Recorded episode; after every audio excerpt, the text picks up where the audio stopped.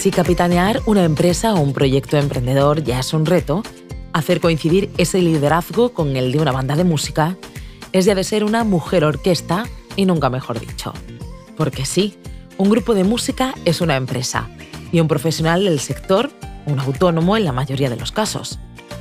Hablamos en este capítulo del podcast con Laura Insausti, vocalista y líder de la banda malagueña Dry Martina, licenciada en comunicación audiovisual, profesión que llegó a ejercer pero ya compaginándola con la música, hasta que un día se dio cuenta de que ese realmente era el camino que quería seguir. Y lo siguió. Asegura que la profesión es ingrata, pero que no podría dedicarse a otra cosa. Y mira que tiene que compaginar la parte más romántica y artística de la creación, puesta en escena y conciertos, con la de oficina, presupuestos, facturas, mails. Por eso nos cuenta que cuando le ha dado en su trayectoria por diversificar y probar en otros sectores, se ha dado cuenta de que le gusta todavía mucho más lo que hace. Con Laura vamos a hablar del amor por la música, de la pandemia, que en su sector pasó como una apisonadora, de reinventarse, ¿o no? De componer y crear un disco con el pepito grillo en el hombro que te dice que puede que no le gusta a nadie y que esa posibilidad existe. Hablamos de su marca personal, de hacer equipo y saber delegar también de los ritmos de la industria y sobre si hay que seguirlos o no seguirlos. Pero para ritmo, el suyo. Y suyo será, para esta primavera de 2024, un nuevo trabajo que ya está preparando. Así que, lo que sea, será Laura. ¿Será este cielo? ¿Será este mar? ¿O será que compartir charla con Laura Insausti siempre es inspirador? Te doy la bienvenida a Emprendedoras Inspiradoras 25 historias de mujeres empresarias. Laura, ¿qué tal estás? Muy bien, muy bien, encantada de estar aquí. Y yo encantada de que estés, porque cuando estamos grabando este podcast, eh, hace nada reciente, eh, pocos días, que has dado por finalizada eh, tu, gira, esta etapa al menos de, la gira, y te espera ahora un, un, nuevo camino, del que hablaremos. Pero por cerrar, ¿cómo ha sido este fin de gira y cómo ha sido este último año para ti? Ha sido muy bueno, he tenido muchísimo trabajo y curiosamente cuando mejor sonaba la banda y el, show está más cerradito y más eh, conjuntadito todo, pues eh, necesito como, bueno, sacar un disco y sacar material nuevo y complicarme la vida de nuevo. Pero bueno, nunca, eso no cae en saco roto y, la verdad que estoy muy contenta de, de lo que hemos hecho este año. Cuando tú te planteas que te quieres dedicar a la música, piensas lo que lleva aparejado como empresaria, como emprendedora o esa otra parte, ¿no? que es como menos romántica, pero que realmente existe para que sea viable un proyecto, en este caso como el tuyo musical? No, no lo pensé. De todas maneras, mm, yo no decidí dedicarme a la música así, venga, voy, sino que fue algo como natural empezás, no sé, a, montar grupos con tus amigos y a quedas en el local de ensayo en vez de irte a los bares y, hacer música y a pasártelo bien y, bueno, decides que, que, bueno, estás ganando dinero y, lo, vas haciendo como tu modo de vida, pero poco a poco. Eh, sí es verdad que hay un, un momento en el que yo terminé comunicación audiovisual y me puse a trabajar en una productora y ahí me di cuenta que yo no quería eso que yo quería seguir con lo otro. Y entonces fue cuando ya me lo tomé más en serio, que no era eh, ir a tocar con los colegas, ¿no? Em, pero, pero no piensas, no, no piensas que tiene una parte empresarial que además mm, yo he ido aprendiendo, bueno, y todavía me queda muchísimo, porque voy un poco a salto de mata, ¿no? Eh, según necesidades y, y, ahora me apetece, de hecho, o sea, he tenido una parte empresarial muy fuerte y ahora me apetece mm, cultivar la, la, artística y la, la, más interna, ¿no? Que creo que mi trabajo también es, tiene esa parte. Claro, porque al final el ritmo propio del propio sector musical o cuando estás preparando un proyecto, cuando lo promocionas, son momentos como la cara y la cruz, ¿no? Total. O sea, vienes de un momento de no parar, de tocar de fines de semana, de repente a un momento mucho más intimista, ¿no? Que es el de la propia creación, que te lleva a estar en casa, donde quiera que tú compongas, pero que es cara y cruz. Sí, sí. Em, que te quita el foco y te, quita la lentejuela. Claro. Em, que de hecho es una necesidad, porque llega un momento en que yo ya no puedo dar más, ¿no? Eh, porque al final tú estás en un escenario y tienes que bailar, tienes que hacer que la gente se lo pase bien y, que le guste tu música y, estar monísima y todo, ¿no? Hay una presión ahí que ahora quiero em, quitar el foco, como tú dices, y, ponerme a mirar a ver cómo termino este disco y con qué canciones y qué quiero contar. Entonces, eh, las dos partes, o sea, también te digo que dentro de un, dos meses hablamos y te diré, ¡uh, qué, gana tengo yo otra vez de subirme al escenario y de decir, hola, ¿cómo estáis, chavales? ¿Sabes? Entonces, bueno, pues me imagino que me he acostumbrado a este modo de vida.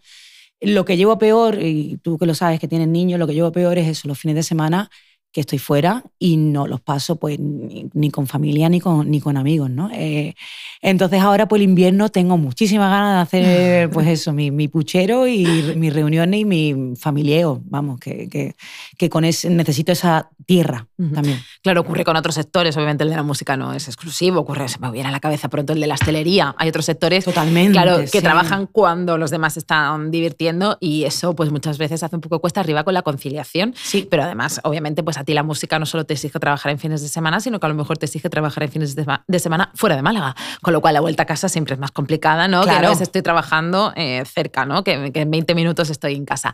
¿Cómo has ido eh, lidiando con, con, esto en tu carrera? Eh, como, líder de una, de una banda. bueno, lidio, bueno, es que no me queda otra, claro. no me queda otra, pero Em, bueno, es que de lunes a viernes también trabajo. claro. Claro, hay que preparar un montón de cosas y hay que hacer oficina, como, como te decía antes. Entonces, mm, ahora tengo muchísimas ganas de coger mi lunes, ¿no? Y, no vengo, o sea, los lunes yo me acuerdo que era, me, era cuesta arriba, porque claro, has estado fuera el fin de semana y el lunes empiezan llamadas o mail que tienes que mandar y claro, el lunes te quiere morir. Entonces, el miércoles ya empieza a ser un día bueno. Y luego ya el jueves empiezas ya a preparar el concierto del viernes. O sea que, que bueno, pues lo llevas, ¿no? A ver, yo no me quiero quejar, eh, hay, hay cosas bastante peores. Así que... Bueno, sí, es la propia particularidad de, dedicarte a la música, ¿no? Totalmente. ese calendario, esos ritmos. Sí, y, de hecho mm, no me... No, no sé si podría dedicarme a otra cosa ahora mismo ya me he acostumbrado a esto y me gusta eh, y lo odio a veces, pero, pero bueno, al final son decisiones, ¿no? Claro. Tu modo de vida, ¿no? Quizá lo mejor es la profesión de estas profesiones que se dice no es tanto un trabajo, sino es más eso, ¿no? es, vocación, es, vocación es modo de vida. Es, vocacional eh, completamente, porque si no hay muchas cosas que no, no podrías tirar para adelante, ¿no? Eh, porque también es muy ingrata pero luego, eh, claro, te, llena todo eso, ¿no? De que, la gente se la ha pasado bien en un concierto o alguien te dice que esta canción le gusta muchísimo, pues entonces eso suple eh, los sinsabores, ¿no? Que, bueno, me imagino que hay en todas las profesiones. Tú además también, Laura, eres mente inquieta y obviamente, pues, la música te ha llevado a Dry Martina como uno de tus principales proyectos, pero no, no, es el único, no es el único que has tenido ¿no? en estos últimos años. Em, ¿Qué, te ha pasado o cómo ha sido todo este proceso de pues, intentar o de diversificar, de hacer otros proyectos? Un poco cómo te ha ido viniendo y cómo has ido compatibilizando todo eso. Pues mira, mm, un momento pensé que fue una pérdida de tiempo y ahora lo que pienso es que lo que ha hecho es que ame más mi profesión. Porque empecé a tocar otros palos, porque es verdad que soy mente inquieta y, y Te voy a contar una cosa. El otro día pasé por una frutería en el palo y, tiene una fruta estupenda, pero tiene unas luces horribles y tiene, y tiene, tiene la, fruta muy mal puesta. entonces yo decía, pues que, no sé, me entran ganas de, de, ¿sabes? de meterme ahí de socia, ¿sabes? Me, pasa estas cosas todos los días, yo qué sé, cinco veces, que, que no, no sé, veo cosas y digo, ay, esto, yo haría esto, yo haría lo otro, no puedo parar. Entonces, em, eso cuando ya me metí a hacer cosas, eh, me di cuenta que en realidad lo que sé hacer es lo mío y, lo que me va bien es lo mío. Entonces, mm, empezar de cero en otra cosa era muy cansino. Así que me ha venido muy bien para amar mi profesión y para decir, vale, pues eh, dedícale 100% a lo tuyo, no empieces a divagar y a pensar que puedes montar cinco negocios cada día. porque exige mucho esfuerzo. Claro, muchísimo esfuerzo. Entonces, de repente hubo un momento en que como que infravaloré, bueno, también por la, por la pandemia, ¿no? Infravaloré mi profesión y de repente pensé, ¿qué hago? ¿Qué hago? ¿Qué hago? Yo puedo hacer más cosas, no, puedo hacer otras cosas, no tengo por qué dedicarme solo a esto. Y fíjate que ha sido como un impasse en mi vida que, que no ha sido, como te decía, pérdidas de tiempo, sino eh, aprendizaje. Totalmente, no ha sido en vano. Obviamente, pues ha sacado hay otro aprendizaje, no ha sacado otras lecturas. Obviamente tengo que hablar de, la pandemia porque sí, ha supuesto eh, una, un bache para, obviamente, todo el mundo empresarial, para el sector de la cultura, el ocio, la música. Mm. Eso fue un momento... Bueno, yo me imagino que todos los autónomos hemos estado muy mal. Eh, pero es que en la música como que no pensabas que, iba a haber recuperación durante muchos meses. Entonces, claro, el primer mes y segundo mes dices, ah, qué bien, estoy en casa, ¿no? El tercer mes que te das cuenta que se te han caído todos los bolos y que no tienes ingresos eh, el resto del año, empiezas a preocuparte y a decir, ¿qué hago, no? Em, porque otros sectores sí que se iban recuperando. Es verdad que quizás la hostelería y los hoteles también lo pasaron muy mal, ¿no? Los teatros también fue fue horrible. Aparte, la música no solo los músicos, sino el tramoyista, el, el, sector, el conductor, claro, todo el sector, ¿no? Y todo lo que mueve ese sector, que, que es muchísimo. Entonces, mm, sí, fue una locura. Además, lo que tú dices es la sensación de que en ese momento era complicado verle el final, eh, la luz al túnel. O sea, era. Claro. Y eso era muy difícil sobreponerse, obviamente, la parte económica, que es la que te mueve y la que, con la que tienes que llenar la nevera eh, todos los días, pero después también estaba esa parte de decir, ostras, es que ¿qué hago? ¿no? Es que si esto no vuelve otra vez a como era... Ya, mm. pero es que a mí lo de, lo de reinventarse me molesta. O sea, que alguien me diga, pues te tienes que reinventar. Y dice, pues díselo a un abogado que ha estado estudiando, o a un notario que ha estado estudiando toda su vida y ahora se tiene que reinventar. Pues, oye, pues tú tienes una carrera aquí que, ¿qué pasa? ¿no? Eh, no es tan fácil ni, ni, no sé, como que se decía como muy a la ligera. Sí. Entonces, pues todo ese positivismo que hubo durante una temporada, yo es que me lo tomé fatal. claro, dije, los mandaba un poco al carajo, claro, digo, pero reinvéntate tú. Claro. Entonces, pero bueno, ya está, salió todo bien y si hay que reinventarse uno se reinventa, está claro, pero no me lo digas. ¿Vale? Bueno, tú te reinventas con cada disco, ya está, pero dedicándote a lo, que te, a lo que te dedicas. Exacto. Oye, no, ¿sabes qué pasa? Que a lo mejor mm, llega un momento en que, o por ejemplo, puede pasar que este disco no le guste a nadie y me tengo que reinventar de verdad. ¿Sabes? Lo que pasa que es una cuestión de que yo no he sabido hacerlo, pero no por una cosa externa, ¿no? Claro, es una cosa tuya. Sí, sí, sí. Entiendo, Entonces, eh, bueno, pues si no le gusta a nadie ese disco, pues nos reinventamos y nos montamos una panadería. ¿Cómo te enfrentas tú a hacer un disco? No sé si eso, ese pensamiento es recurrente y te viene a la cabeza, Laura, cuando el de si esto no le gusta a nadie, wow, pero es que hacer algo con ese pensamiento, con ese pepito grillo en el hombro, diciendo, oye, pues igual eso. ¿Cómo lidias tú con eso? Mm, lidias diciendo, bueno, es una necesidad, tengo que hacerlo por mí. Eh, y creo que siendo auténtica eh, va a salir bien. Que no le gusta a la gente, pues por lo menos yo voy a estar orgullosa. Pero mm, yo recuerdo en mi carrera haber hecho cosas pensando en la gente y ahora no me siento orgullosa. Entonces, eso también es una cosa que he aprendido durante todos estos años, o con la madurez, que mm, voy a hacer lo que me apetezca, sobre todo, y, y rezando que la gente le guste porque si no tengo que dedicarme a otra cosa, claro. Em, hablábamos antes de, los ritmos y tú me decías también que la música te exige un, ritmo rápido en el que algunas veces no estás dispuesta a entrar ¿no? en, esa, en esa rueda. Ahora sí, ahora sí. Eh, ¿Qué es ese ritmo? ¿A qué te refieres con ese ritmo? Bueno, el, ritmo, el ritmo de sacar un single tras otro. Eh, no sé, es como el ritmo Netflix, ¿no? Es como películas eh, fast food o canciones fast food, eh, que hay gente que la consigue hacer muy bien porque tiene un equipazo y porque lo ha conseguido, ¿no? Pero mm, veo también mucha cosa que se saca muy rápido. Y, y sobre todo porque el, el, mercado te exige eh, que estés constantemente en el candelero. Em, yo no soy capaz, porque yo tengo una vida, tengo una familia, tengo eh, bueno, eh, no sé, no soy capaz de hacerlo. eh, mi sueño sería ir poquito a poco creando un equipo que me ayude a hacer eso, ¿no? Y a lo mejor no tardar tanto en hacer las cosas como las hago, que parezco una artesana. Eh, porque estoy ahí mm, yo en el ordenador y este, eh, voy a cortar este nota, ¿sabes? Es como, como muy, muy artesano. Sí, un proceso como muy manual. Como, muy manual y como muy a fuego lento. Y, y sí es verdad que mi sueño sería montar un equipo que este año ya he empezado a tener equipo y, y espero el año que viene ampliar ese equipo. Y bueno, pues me lo tomo la verdad como una carrera de fondo, porque eh, cuando era más joven, pues tenía como más prisa. Y ahora no la tengo y, lo estoy disfrutando. ¿Cómo sinceramente. es tener un equipo y cómo es liderar un equipo? ¿Cómo te has ido haciendo ese equipo? Que es importante también pues, en la música y en pues la empresa. Fallando mucho, fallando mucho porque creo que lo más difícil es eso, es encontrar un equipo en el que tú puedas confiar. Sobre todo cuando tú eres un control freak, ¿no? Eh, que no puedes delegar eh, nada porque crees que los demás no van a poder. Y eh, eso es otra cosa que estoy aprendiendo con la edad, que probablemente no lo van a hacer como tú lo harías, pero no tiene por qué estar mal hecho.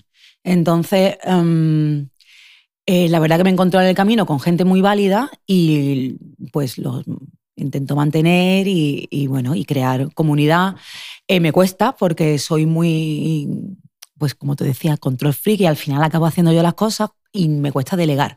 Yo creo que eso es una cosa que tenemos los emprendedores en general, ¿no? Que hemos estado trabajando para nosotros mismos mucho tiempo y de repente cuando quieres hacer equipo, que además lo ves, yo lo veo fundamental para el crecimiento de, mi proyecto, de cualquier proyecto, eh, creo que es dificilísimo, ¿no? El encontrar la persona adecuada que, que, se adapte a lo que tú quieres o que hagáis buen equipo personalmente y, y ¿no? la pieza clave de tu equipo, ¿no? Entonces, mm, ahí estoy. Ahí estoy. Obviamente es importante crear un equipo, Laura, pero también es importante, y tú lo has trabajado durante todos estos años, eh, la marca personal, porque obviamente Dre Martina, bueno, pues hay un equipo detrás, pero obviamente Dre Martina eres tú.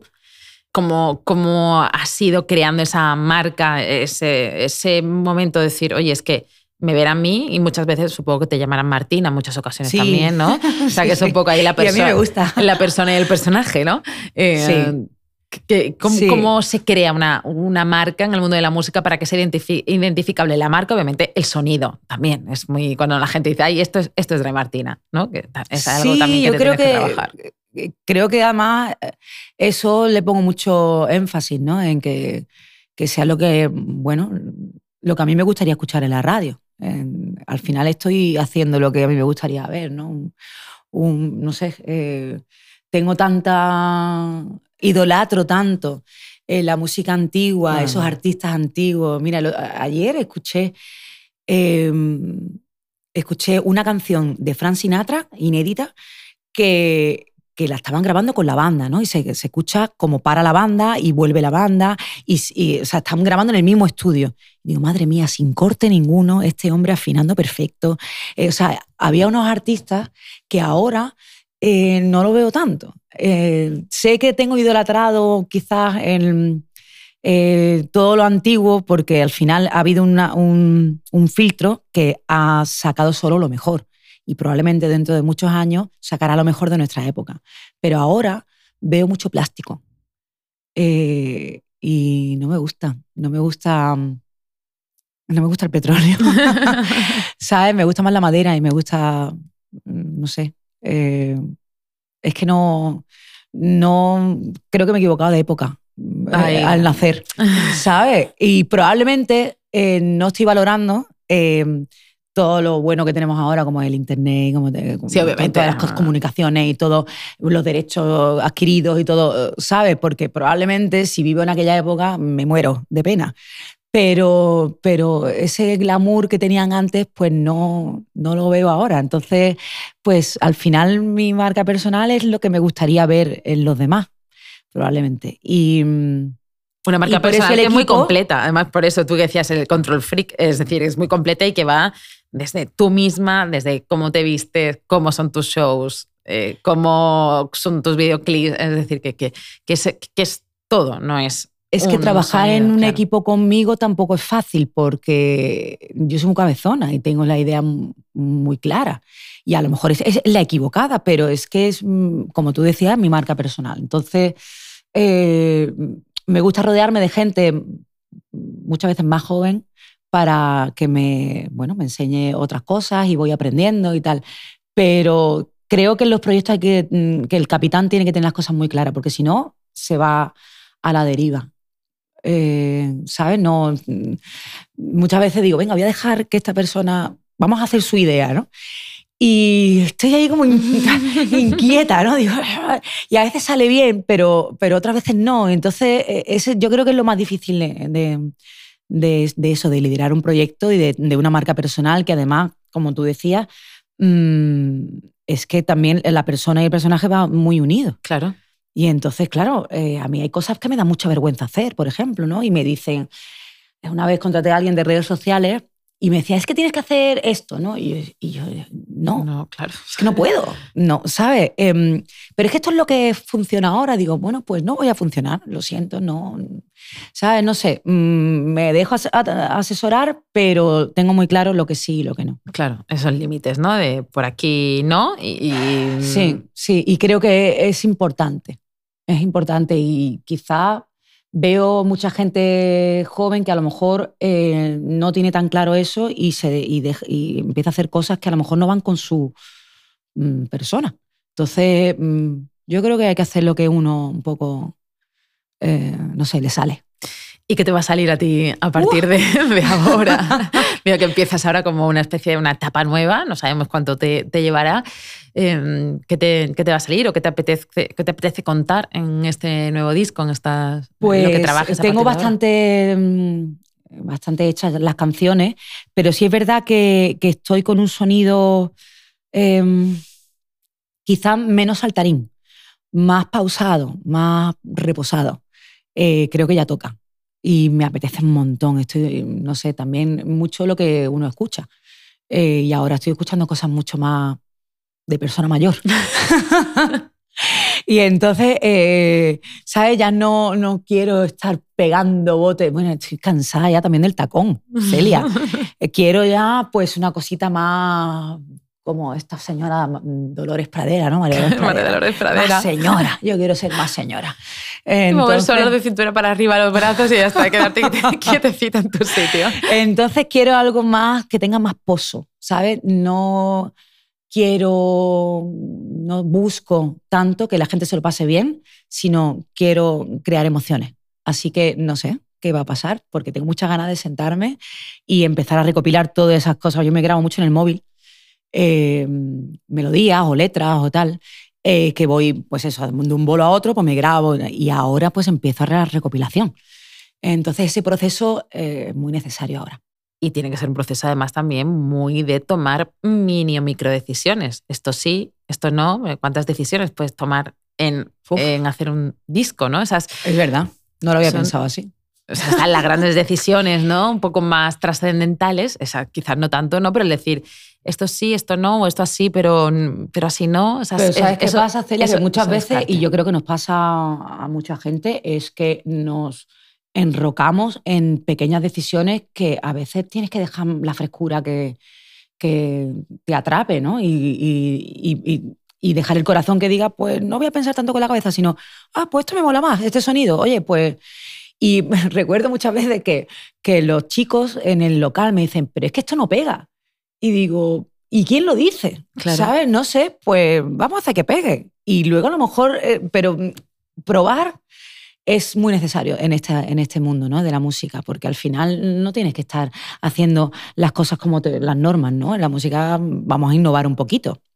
Bueno, a ver qué pasa. Bueno, Te habla yo que soy una retro, e innovar, no sé qué voy a innovar. claro, hablábamos antes, ¿no? Ya decías tú, yo es que me gusta lo clásico, bueno, pues se puede innovar también dentro de, sí, del sonido clásico. A ver, que esto no es tampoco. Es la idea, claro. Mm, que hay un, libro, un manual de cómo se, hay, que hacer la música y si te sales de ahí, mm, o cielos. Desde luego no quiero hacer lo mismo que se hizo ya hace 50 años, porque ya se hizo y se hizo muy bien. Entonces ahora vamos a hacerlo desde la mirada de ahora, ¿no? Sea, que te espera ahora una época mucho más introspectiva, eh, de mirar hacia adentro, de estar en casa eh, encerrada y... No sé cuánto me va a durar esta etapa, también te digo, ¿eh, Celia? ¿Cuánto te suele durar? ¿Cuánto es lo máximo que has estado eh, tú así? Es, depende, depende, porque cada disco para mí es una terapia. Y, y entonces pues tengo que sacar mis demonios y mis... mm, Iba a decir una palabrota. mis cosicas de dentro. Eh, y no sé cuánto tarda. El, el disco anterior tardó un añito así. Eh, Y este está tardando también bastante. Así que no sé. No, yo creo que en primavera estoy tocando otra vez. Vale. Estoy ya cantando las canciones nuevas. eh, sí, sí. Bueno, entonces es un periodo de reclusión relativamente Sí. Corto. No es grave. No es grave. No, no es grave, no es grave. Entonces te veremos. La terapia no va a ser grave. No. Te veremos de nuevo muy, muy pronto en los escenarios y conociendo ya ese nuevo disco. Mientras tanto, Laura, ha sido de verdad un placer tenerte en estas emprendedoras inspiradoras, de verdad. Muchísimas gracias. Gracias. Emprendedoras, inspiradoras, 25 historias de mujeres empresarias es un podcast creado por INFE, Ayuntamiento de Málaga, para celebrar el 25 aniversario de Amupema. Producción ejecutiva, Margarita García de INFE. Diseño sonoro, Miguel Ángel San Juan. Dirección, guion y locución de quien les habla, Celia Bermejo.